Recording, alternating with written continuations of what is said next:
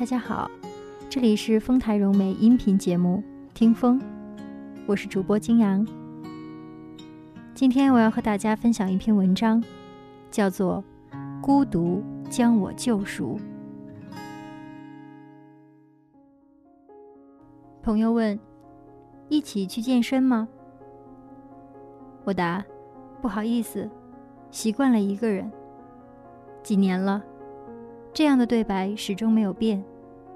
有些事就应该是一个人去做。大学时开始体会到孤独的妙处。一个人到异地读书，终于不必日日拿成绩单和父母交代，又可以安排自己的起居，妙哉妙哉！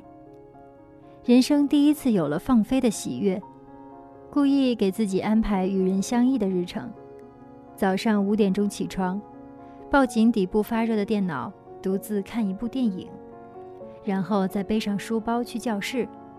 八点的校园里，和那么多打着哈欠的人擦肩，我思绪亢奋，心里装着独享的秘密。那几年最喜欢窝藏于图书馆，手指捏着书页，脸承接着窗外的阳光，摘抄本恣意的敞开。这是孤独带给我的无法取代的舒畅。出国后增值最多的时段，都是一个人度过的，在出租屋里设计自己的命运。打工并不容易，却充满自由。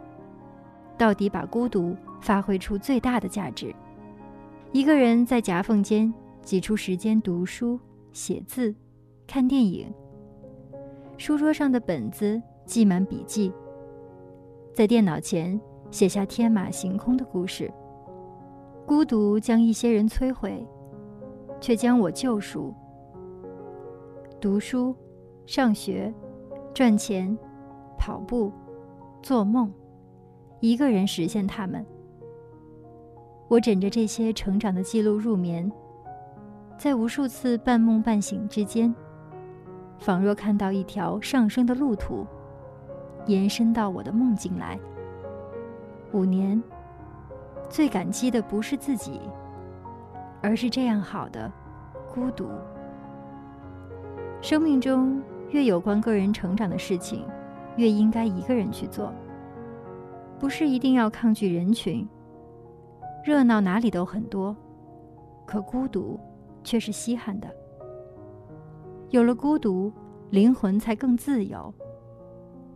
他不必迎合谁的喜好，不必等待谁的步伐，也不必因为谁的妥协而觉得自己也失去了坚持的动力。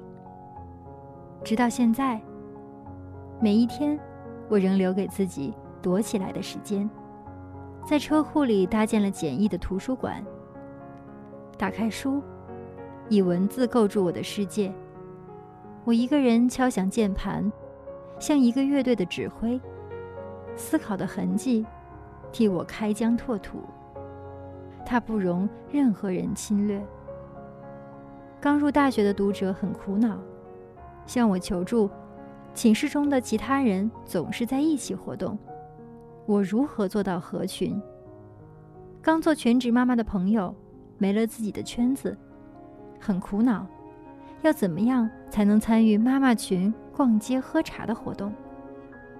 刚刚失恋的女孩子，很羡慕别人不眠不休的夜生活，好害怕孤独。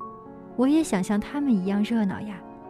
我想，在合群之前，不妨先去做一些不合群的事。你会发现，有些事，你就应该一个人去做。您刚才收听到的是丰台融媒音频节目《听风》，我是主播金阳，我们下期再会。